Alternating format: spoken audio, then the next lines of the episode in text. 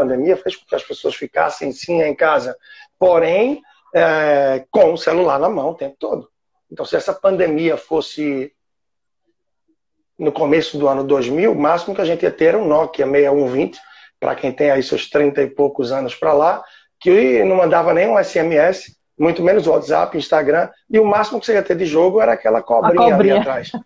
então, assim, ia ser uma loucura para a cabeça do povo, porque muita gente descontou nos aplicativos, Verdade. aplicativos de compra, aplicativo tipo iFood, Uber Eats, aplicativos de loja. Então a gente vê, em plena pandemia, o e-commerce disparou de crescimento.